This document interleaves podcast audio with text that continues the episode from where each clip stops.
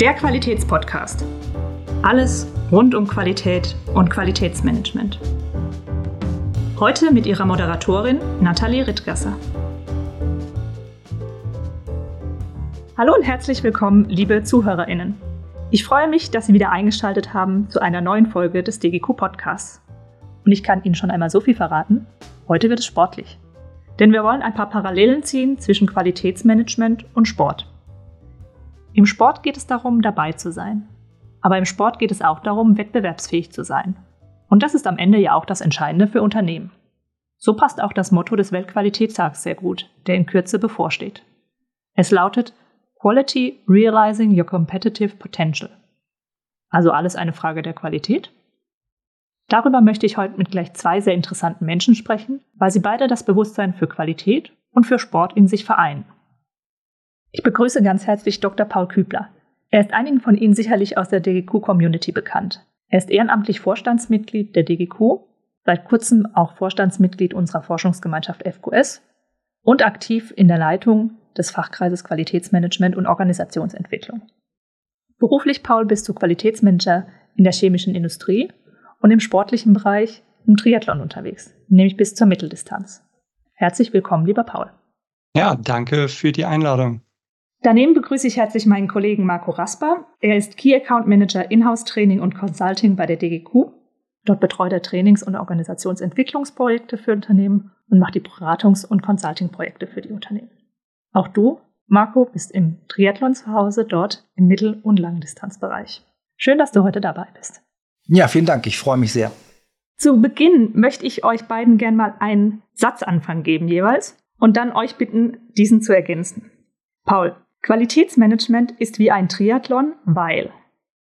Weil es komplex ist, weil es viele unterschiedliche Facetten gibt und weil es extrem viel Spaß macht. Vielen Dank. Marco, um als Unternehmen im Wettbewerb zu bestehen, braucht es einerseits eine solide Grundlage, auf denen das Unternehmen steht. Ähm, ich denke da insbesondere an die Mitarbeiter, die das tragen am Ende. Es braucht gesunde Strukturen und ähm, ja ein Ziel, was man ansteuern kann. Vielen Dank. Ja, steigen wir doch auch gleich mal mit euch persönlich ein. Was treibt euch denn ganz persönlich an? Mit Bezug auf den Sport, aber auch in eurem Unternehmen. Ja, dann mache ich doch gerne den Anfang. Ich persönlich freue mich immer wieder, neue Themen zu erschließen. Also das Thema Wissensaufbau und meine Fähigkeiten erweitern.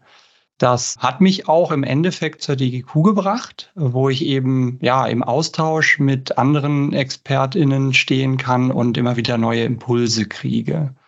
Im Sportlichen, ja, ist natürlich das Thema Triathlon für mich sehr interessant, weil es halt sehr, sehr facettenreich ist. Es ist nicht nur das Schwimmen, Radfahren und Laufen, sondern da sind eben noch ganz viele andere Aspekte wie Flexibilität, Kraft, aber auch Ernährung, Regeneration und all diese Themen. Das finde ich extrem spannend. Ich ähm, ja, freue mich da dann immer, an einem Thema zu arbeiten, immer wieder ja, äh, neue Aspekte zu bearbeiten und mich in der Gänze dann ja, fortzuentwickeln. Marco, du hast vorhin von Zielen gesprochen. Ohne Ziel kein Antrieb. Oder wie siehst du das? Ja, also im Grunde habe ich mich schon gefragt, warum habt ihr mich ausgewählt für den Podcast? Weil man denkt immer, ich wäre dann ein Supersportler. Ich verrate jetzt hier ein Geheimnis. Im Prinzip bin ich eigentlich echt ein Couch Potato. Das heißt, den Zustand, dass ein Sofa einen auffrisst, den kenne ich auch ziemlich gut. Also ist sozusagen mein Antrieb immer dann gewesen, das will ich nicht. Ich möchte fit bleiben und habe mir dann entsprechende Ziele gesucht. Und das ist irgendwann ein Triathlon geworden und irgendwann wurden die Distanzen auch immer länger. Es war so schon so der Punkt, zugegebenermaßen, wo die anderen kurz mit dem Augenlid hochgezuckt sind, wenn ich sage, ich will jetzt eine Mittel- oder Langdistanz machen, dann habe ich gesagt, oh ja, das ist ein Ansporn. Wenn ich das schaffe, weiß ich, ich habe mal was geschafft, was nicht jedem gleich so in die Wiege gelegt ist. Genau. Und das ist das, was mich dann anspornt. Ich habe dieses Ziel und das muss man planvoll angehen. Das hat Paul ja schon angedeutet. Da braucht es einen Plan, um da hinzukommen. Das kann man schlichtweg nicht dem Zufall überlassen. Und der existiert dann, der Plan, und dann wird der auch sauber abgearbeitet sozusagen und immer das Ziel vor Augen tatsächlich. Bis hin zu auch der Imaginisierung dieses Ziels. Ne? Also der berühmte Einlauf auf der Zielgeraden, das ist schon etwas, was einen in so einer sauren Trainingseinheit, wo man eigentlich keine Lust hat, durchaus auch mal wieder aufrichten kann, ja. Marco, ich finde das spannend, weil auch ich habe meine Pläne, meine Zielerreichungswege dahin und ich merke aber dann oftmals im Laufe der Umsetzung schlägt die Realität zu. Das oh, heißt, ja. es kann sehr gut sein, dass der Plan zwar anfangs ganz, ganz toll war, aber dann eben andere äußere Faktoren dazukommen und man diesen ja. Plan eben vielleicht nochmal anpassen muss oder gar das Ziel neu definieren muss. Ich weiß auch nicht, ob das so ein, wir haben ja immer jetzt den Kontext zu QM und äh, Wettbewerbsfähigkeit.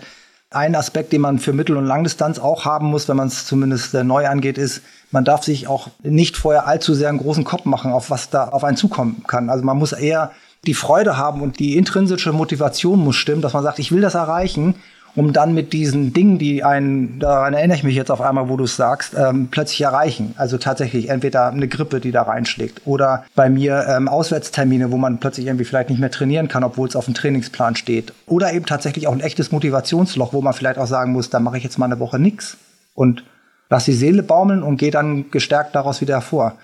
Also all diese Dinge passieren dann halt, ne? Und das ist dann wie auch eine, äh, aus ich komme von der Bundeswehr, wie da eine ähm, Strategievorschrift besagt, Reserven sind immer zu bilden. Also es macht auch Sinn. Da sind wir auch wieder beim Thema ähm, Projekte und so weiter und Qualitätsmanagement. Nicht alles auf nah zu stricken in der Planung, so nach dem Motto wird schon schief gehen, sondern es macht auch Sinn, sich Puffer und Reserven einzubauen in seine Planung. Paul, welche Parallelen siehst du als Qualitätsverantwortlicher im Unternehmen dazu? Ja, wir brauchen natürlich Ziele. Wir brauchen einen Plan, um das Ziel zu erreichen. Aber wir sind in einem extrem schnell sich wandelnden Umfeld unterwegs, egal in welcher Organisation, in welchem Unternehmen wir sind. Das heißt, den Blick wieder auf das Wesentliche zu richten und zu hinterfragen, renne ich jetzt nur einem, einem Ziel, einem kleinen Faktor hinterher oder mache ich das Ganze immer noch für ein großes Ganzes? Ich fand es ganz interessant, was du gesagt hast, Marco. Meinen ersten Wettkampf, egal ob das jetzt olympisch oder Mitteldistanz war, das war der, mit dem ich die meiste Gelassenheit hatte. Also wirklich dem Spaß, mit Freude daran zu ja. arbeiten und eben, ja, ich hatte meine Ziele. Ich wollte auch sehr ambitionierte Ziele erreichen hinterher. Aber ich hatte wirklich Spaß daran und es war ein bisschen nebensächlich. Der Weg war wirklich das Wichtige. Das ja. Ergebnis hinterher war immer besser als das, was ich vorher mir ja. äh, erwartet hatte oder geplant hatte. Bei dem Wiederholen dann wiederum, da wollte ich mich toppen. Keine Frage. Nun macht der Wettbewerb nicht zwangsläufig immer Spaß, zumindest wenn wir mal in die Unternehmenswelt schauen, ist es ja doch auch zum Teil ein harter Wettbewerb, weil es ums Bestehen geht. Wie viel Platz für Spaß ist denn da? Schwierige Frage. Meine Wahrnehmung als, als ähm, Key Account Manager bin ich ja durchaus immer wieder äh, kundenseitig mit Projekten in Berührung, die Teil eines Change- oder Organisationsentwicklungsprojektes sind. Und was ich feststelle ist, wenn das Gefühl vorherrscht, dass dieses Projekt oder dieser Change-Prozess oder so gemacht wird um irgendeines Selbstzweckes willen, ja, dann ist der Spaß nicht da. Wenn da aber ganz klar jemand ist, der das auch vorne stehend als tolles Bild skizziert, dass es ein erstrebenswertes Ziel für alle äh, sich darstellt, ne? dass alle sagen, ja, da zahle ich auch was ein, was dem Unternehmen nützt und am Ende auch mir und was mir im Zweifel auch Freude macht. Ich glaube, dann kommt da auch Spaß rein. Also im Sinne von zumindest, dass man Erfolge genießen kann, dass man Fortschritte sehen und auch genießen kann und es im Zweifel auch feiert. Wäre sowieso meine Empfehlung, steht auch ja in jedem Lehrbuch für 8D-Reports oder so, ne? Teamfeier am Ende, Schritt, äh, achter Schritt. Das wird manchmal, glaube ich, dann auch zu sehr vergessen. Das ist eine Führungsaufgabe in meinen Augen, das zu gewährleisten. Den Aspekt Change finde ich sehr interessant. Das möchte ich gerne noch ein bisschen ergänzen. Also ich habe ja auch viele Aufgaben und Rollen äh, bisher wahrgenommen. Immer hatte es Aspekte des äh, Geschäftsprozessoptimierens. Und ähm, Nathalie, wie du gesagt hast, äh, chemische Industrie, ähm, meistens dann auch noch für hochreguliertes Umfeld wie Automotive oder Luftfahrt. Da sind ganz, ganz viele verschiedene Sichtweisen, Expertisen notwendig. Und wenn ich es dann eben nicht gemeinsam schaffe, den pragmatischsten Lösungsweg zu finden, ja, dann schaffe ich am Ende keinen Mehrwert fürs Unternehmen und damit auch hm, senke ich die Wettbewerbsfähigkeit. Also habe ich immer versucht oder versuche es auch heute noch, zu schauen, was kann ich für einen Beitrag jetzt und hier leisten. Und das kann unterschiedlich sein. Oftmals ist es aber eben den neutralen Blick von außen und eben die Teammoderation. Denn Marco, du hast angesprochen, 8D-Prozess, einfach nur als Beispiel. Was haben wir dort? Wir haben eine Struktur. Das ist mhm. schön. daran wollen wir uns festhalten. Aber wenn ich in einem ganz komplexen Umfeld bin und meine eigene Sichtweise noch habe, dann braucht es oftmals noch eine weitere Rolle von außen, die eben diese ja. Struktur auch wirklich umsetzen kann. Und da mhm. kann dann durchaus auch der Qualitätsmanager sehr stark unterstützen. Hm. Wie ist das beim Triathlon? Oder im Sport allgemein? Welche Person, welches Team kommt da bei euch zusammen? Oder bei den Personen, die es beobachtet, wenn ihr jetzt das mehr im Hobbybereich macht, ist es vielleicht noch nicht ganz so groß. Also ich habe dieses Projekt eher für mich alleine umgesetzt. Ich bin in keinen Triathlon-Verein oder so eingetreten. Das hat ganz bestimmte Gründe, weil ich irgendwie dann doch so meinen eigenen Impulsen mehr gefolgt. Ich hatte einen sehr, also nach Scrum-Technik übrigens ausgearbeiteten Trainingsplan, der sehr viel Flexibilität zulässt. Und ich habe die Disziplin Rad und Laufen quasi für mich alleine gemacht. Aber wo ich irgendwann, als ich mich entschieden habe, in die Langdistanz zu gehen, Hilfe brauchte oder Unterstützung brauchte, war dann tatsächlich das Schwimmtraining. Also ich habe gemerkt, wenn ich so weitermache, wie ich das bisher gemacht habe, also immer mehr desselben, ne, jedes Mal so 40 Minuten schwimmen oder so, A, macht es nicht wirklich Freude. Und B, übertrieben gesagt, habe ich dann das Gefühl, ich saufe ich dann doch auf der halben Strecke irgendwann ab. Also musste da dann die Entscheidung her, in Schwimmverein zu gehen. Das habe ich auch nicht bereut. Und da gab es dann die Impulse, die man brauchte, um A, in der Gruppe gemeinsam Spaß dran zu haben und B, auch fachmännischen Rat zu bekommen, der den Schwimmstil insbesondere verbessert hat. Ne? Da ging es nicht um mehr Kraft, sondern eher tatsächlich sauberer zu schwimmen und dadurch besser durchs Wasser zu gleiten. Ja, wenn du jetzt schon das, ähm, ich sag mal, private oder den, den, den Hobbyathleten ähm, skizziert hast, ähm, würde ich mal versuchen, das Ganze auf das Professionelle zu heben. Nicht, dass ich da aktiv wäre, aber du hattest ja gefragt, Nathalie, welches Team braucht man drumherum? Und ich denke, mit äh, Bezug auf Unternehmen ist es da ganz interessant, mal auf Profi-Triathleten zu schauen und wie die eben ihre Teams aufbauen. Das ist natürlich extrem individuell, nämlich das, was der eine Athlet oder die Athletin konkret braucht. Da wird es einen Coach geben, es wird Trainer geben, der Schwimmtrainer, der Lauftrainer, bis was auch immer. Es wird etwas um Ernährung gehen, es wird auch um mentale Stärke gehen und der Fokus, was ich dort wie stark brauche, hängt natürlich von dem einzelnen Athleten ab.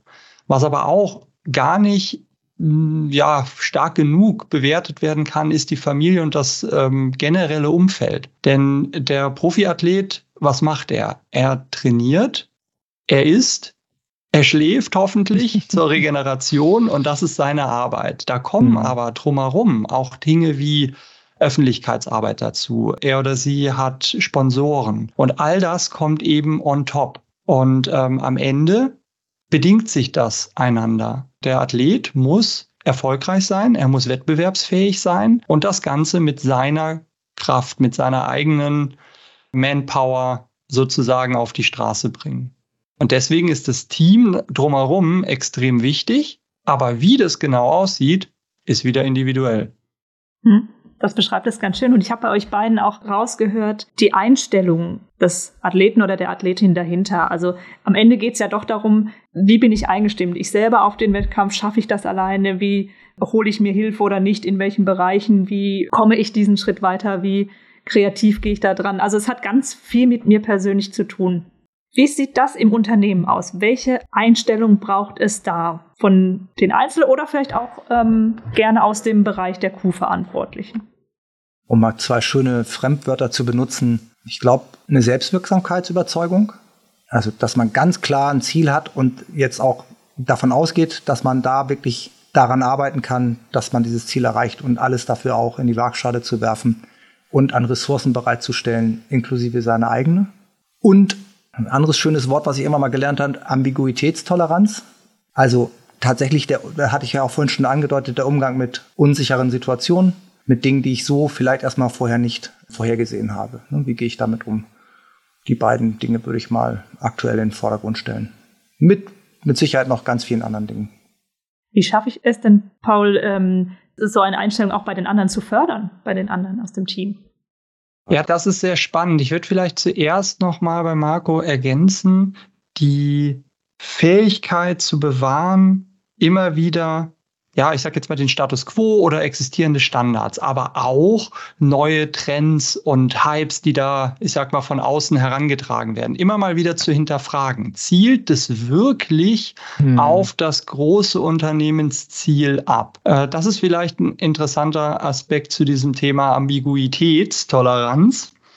Und mit Blick auf den, auf den Triathlon man sagt immer, Triathlon ist eine Fehlervermeidungssportart. Das heißt, ich muss wissen, wo könnten denn Fehler, Stolperfallen wirklich liegen? Und wenn ich jetzt mir überlege, ein Unternehmen ist sehr groß, da sind sehr viele unterschiedliche Personen ähm, aktiv, Teams, Abteilungen. Ähm, es wird irgendwann relativ unübersichtlich. Das bedeutet, es gibt nicht nur den einen, der dann daran arbeitet, sondern das muss so ein Gesamtgefüge, ja, jetzt können wir wieder das Wort Kultur in den Mund äh, nehmen, aber die Kultur, die entsteht, die entsteht durch die Zusammenarbeit. Und jetzt kann ich natürlich nicht sagen, die Rolle oder die Person XY muss das und das tun. Ich kann vielleicht aus mir selber sprechen ich versuche mich immer wieder selber zu, zu hinterfragen, zielt das jetzt wirklich gerade auf den größeren Unternehmensnutzen ähm, ein, was ich hier tue? Dann hinterfrage ich mich, habe ich die Fähigkeiten, beziehungsweise welche Fähigkeiten habe ich, um sie genau in die Richtung einzusetzen? Ähm, und das zusammen ergibt dann im Zweifel den Beitrag, den ich leisten kann. So, das ist aber dann meine persönliche Sicht. Die muss natürlich wieder abgestimmt sein und so heißt es am Ende, naja, ich muss kommunizieren. Ich muss erklären können, warum tue ich etwas. Ich muss nicht nur meine Fachexpertise mitbringen und dann sagen, naja, die anderen werden das ja dann schon verstehen, sondern ich muss auch den Perspektivwechsel selber machen, aber auch für andere ermöglichen. Sind wir wieder bei dem Thema, ne? Es wird hart, wenn die weichen Faktoren ins Spiel kommen. Zuhören, Erwartungen äußern, abgleichen, äh, sind die Erwartungen erfüllt, sind sie nicht erfüllt, was braucht's, um die Erfüllung zu ermöglichen. All das ist in meinen Augen essentiell und mit das Wichtigste. Die Soft Skills, die dann wieder tatsächlich eine riesengroße Rolle spielen, glaube ich, in solchen Projekten. Jetzt habe ich ja gesagt, Marco, ihr bietet auch Beratungsleistungen an Consulting bei den Unternehmen. Sind das auch so die Bereiche, bei denen die Kunden oft rückmelden, hier kommen wir nicht weiter oder wo siehst du da Herausforderungen seiten der Unternehmen? Also vom Grundsatz her, ja. Also einer unserer klassischen Beratungsthemen ist ja tatsächlich nach wie vor immer auch noch die Unterstützung bei der Implementierung von Managementsystemen. Und unser Anspruch ist es immer, da so vorzugehen, dass das Managementsysteme sind, die dann intern auch gelebt werden, wo die Prozesseigner die Prozesse leben, wo wir nicht einfach Templates rüberreichen, wo man nur das Logo austauscht und dann kann man dem Auditor was vorlegen, sondern wo es ja helfen soll oder unterstützen soll, die, die Vorgaben, die an das Unternehmen von außen gerichtet werden, prozessorientiert in die Organisation reinzubringen und dort verarbeiten zu können. Und das ist genau der Punkt. Ne? Dazu braucht es die Führungskräfte, dafür braucht es Mitarbeiter aus anderen Bereichen, die dann gar nicht mal aus böser Absicht, sondern qua Workload, einfach weil denen jetzt schon nicht langweilig ist. Paul hat gerade ne, gesagt, wir haben eine sich rasant verändernde Welt, die ihre Anforderungen bereithält wo man ja sehr viel Überzeugungsarbeit leisten muss, dass die Leute mit an Bord gehen und ihren Beitrag, den sie ja so gesehen leisten müssen, auch leisten. Idealerweise dann aber, weil sie vom Nutzen überzeugt sind. Sicherlich immer die, die größte Herausforderung, ja. Wenn ich das jetzt auf den Triathlon übertrage und nochmal das Beispiel des Profiathleten nehme, dann ist natürlich der eine Athlet derjenige, der sich selber führt und motivieren muss. Selbstverständlich kann ich versuchen, das von außen noch ein bisschen äh, zu triggern, aber ich sag mal, er wird nicht Profi werden, wenn er das Thema nicht wirklich möchte. Und trotzdem hat er natürlich einen Coach, der drumherum ihn nach bestem Wissen und Gewissen bei dieser Zielerreichung unterstützt. Also das Ziel ist für den Athleten klar, führen tut er sich selber und dann ist die Frage, welche Rolle haben jetzt die anderen Personen drumherum? Äh, und mit Blick auf diesen Coach kann das sehr unterschiedlich sein. Also Marco, du hast vorhin gesagt, ähm, du hattest dann Unterstützung beim Aufbau des Trainingsplans. Das ist natürlich ein klassischer Punkt. Kann aber auch weitergehen. Ähm, ich habe gemerkt, ich habe beim Schwimmen noch Herausforderungen, also suche ich mal einen zu dieser Person, zu dem Athleten passenden Schwimmtrainer. Dann geht's, ah, ich schlaf ganz schlecht. Okay, woran kann denn das liegen? Brauche ich vielleicht noch? Ja, der muss einfach nur mehr trainieren. Dann ist er so kaputt, dann kommt er auf jeden Fall in den Schlaf. Kleiner Scherz, sorry. Er kommt in den Schlaf. Die Frage ist, ob der Schlaf dann wirklich Regeneration macht. Also das Thema Belastungsmanagement. Genau, Belastungssteuerung. Und das sind alles genau. Aspekte, die, die sind aber dann ähm, wenn ich sie von außen plane, alle auf einmal viel zu viel. Und sie sind auch nicht alle gleichzeitig notwendig. Und wenn ich das jetzt als Qualitätsmanager, ähm, und der bin ich jetzt persönlich im Unternehmen natürlich auch, sehe, dann muss ich mich fragen, welche Aufgabe muss meine Rolle denn jetzt gerade wieder aufnehmen? Und mit wem interagiere ich gerade? Wen habe ich vor mir? Und das ist halt dann nicht immer der eine Profiathlet, sondern das kann sein, dass es eine, ich sage jetzt mal, neue Mitarbeiterin frisch von der Uni ist. Mit mhm. der Person muss ich ganz anders umgehen, als wenn ich einen alten Hasen habe, äh, wo es aber jetzt auch um eine sehr komplexe Situation geht. Und dann nehme ich unterschiedliche ja, Rollen in der Situation wahr. Immer mit dem Blick, ist meine Zeit, die ich jetzt hier verwende, bringt die einen Mehrwert für diese einzelnen Personen und dann im Ganzen natürlich für das Unternehmen. Ich möchte gerne noch einmal den Blick auf die ähm, Kultur werfen, weil es ja auch immer ganz viel darum geht, können wir scheitern? Wenn ja, was lernen wir daraus? Wie reflektieren wir das? Und wie gestaltet sich der Prozess? Habt ihr ein Beispiel des Scheiterns aus euren Bereichen und wie ging der Prozess dann weiter? Ich bin vor zwei Wochen gescheitert, könnte man denken. Ich hatte mich für einen 100 Kilometer Marsch in 24 Stunden Event angemeldet und habe in Anführungszeichen nur 65 geschafft. Also mittags losmarschierend musste ich dann um 2 Uhr nachts sagen, geht nicht mehr. Wäre vielleicht noch eine Stunde gegangen, aber im Prinzip geht nicht mehr. Und für mich war von vornherein klar, dass egal wo ich aussteige, ich das nicht als Scheitern betrachte. Und das ist vielleicht auch nochmal so ein Punkt, den man auf die Unternehmenswirklichkeit übertragen könnte. Weil ich habe allein aufgrund der Tatsache, dass ich mich wieder ne, vom Couch-Potato gewandelt habe zu jemandem, der darauf hingearbeitet hat, an richtig tollen geführten Wanderungen im Taunus teilgenommen. Das waren so 30 und 42 Kilometer Wanderungen im wunderschönen Taunus. Ich habe einen Wanderurlaub gemacht in Oberstdorf in den Alpen, um mich vorzubereiten und das sehr genossen. Und am Ende war es dann doch die längste Strecke, die ich jemals am Stück in meinem Leben gelaufen bin. So. Müssen jetzt andere beurteilen, ob das Scheitern ist oder nicht. Für mich ist es kein Scheitern, sondern ich hatte viel Spaß. Ich habe mich gefordert. Ich bin über Grenzen hinausgegangen und ähm, freue mich darüber.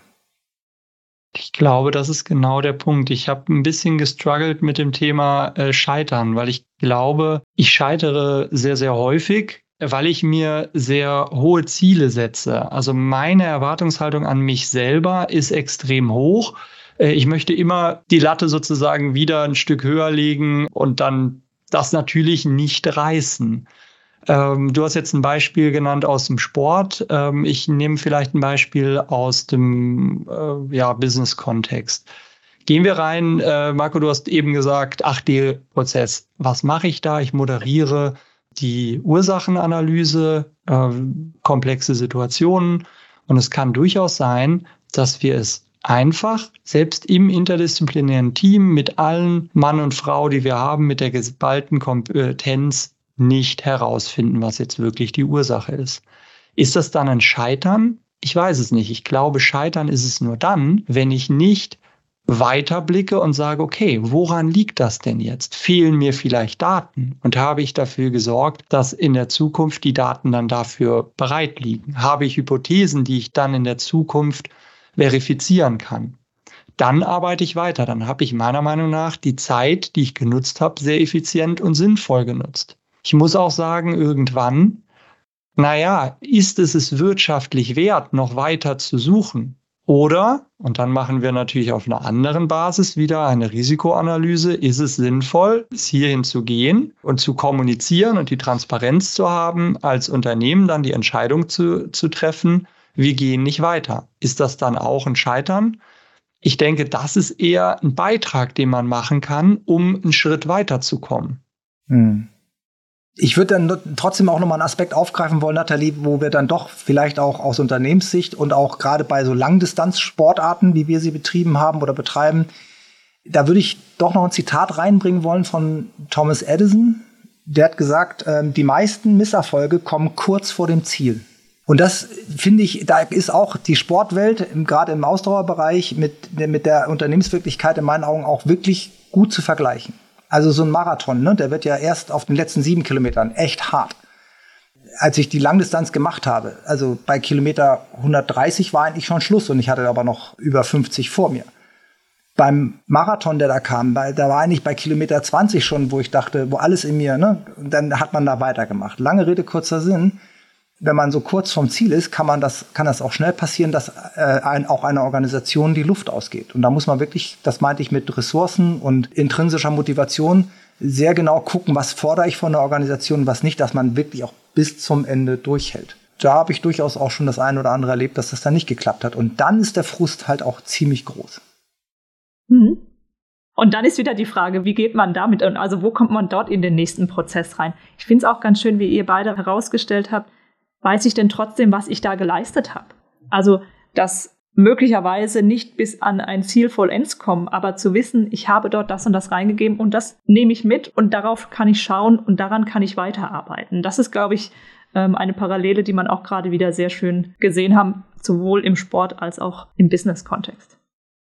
Ja, das stimmt natürlich. Ähm, ich habe ein bisschen das Gefühl, dass oftmals die ähm, Worte Vision, Strategie und Ziel ein bisschen durcheinander geworfen wird. Ja, ich arbeite an einem ganz großen, im Hintergrund stehenden Ziel. Ja, okay, das könnte die Vision sein. Und für eine Vision kann ich immer nur kleine Beiträge bringen, also kleine Ziele erreichen. Eine Strategie kann auch langfristig, kurzfristig sein. Ähm, und wenn wir uns bei diesen drei Worten schon ja, ich sag mal, mit, mit Fragezeichen in den Augen angucken müssen, dann wird es natürlich immer schwieriger, in diesem hochverzahnten Zusammenarbeiten namens Unternehmen wirklich immer an einem Strang zu ziehen. Das finde ich halt sehr, sehr spannend, denn der Triathlon hat ja gezeigt, am Ende ist die Frage, komme ich wirklich ins Ziel? Und wenn ich alles dahin optimiere, dass ich wirklich alles gebe und auf der Ziellinie umfalle und meine Energiereserven sozusagen nahezu aufgebraucht habe, ja, dann hätte ich es optimal gelöst. Dann ist der Triathlet erstmal im Ziel. Aber gibt es dieses Ende und dann geht es nicht wirklich weiter im, im Unternehmenskontext? Nee, da, da hat der Vergleich sicherlich einen Haken. Das ist gar keine Frage. Ne? Das heißt, ich sollte schon gucken, dass meine Akkus eben nicht bis ganz zu Ende aufgebraucht sind. Äh, und ich sollte nicht nur nach, weiß ich nicht, KPI ABC ähm, messen, sondern das Gesamtgefüge, dieses Gesamtbild im Blick halten. Und das macht der Triathlet ja auch. Der sagt, hey, ich habe einen A-Wettkampf, ich habe einen B- und einen C-Wettkampf. Ich trainiere in Richtung ich weiß es jetzt nicht, Kurzdistanz-WM bis zum Ironman-WM wäre ja gut, wenn ich wüsste, was mache ich denn da überhaupt? Und dann breche ich runter, welche Teilziele muss ich denn erreichen? Und was will ich in diesen einzelnen Wettkämpfen erreichen? Und manchmal ist es so, dass ich merke, boah, ich habe einen komplett gebrauchten Tag. Ich habe zwar begonnen, ich wollte die und die Zeit schaffen, aber heute nutze ich das jetzt mal um, weiß ich nicht, was ganz anderes auszutesten. Ich bin also flexibel, ich passe an, ich zahle aber weiter ein in das große Gesamtziel.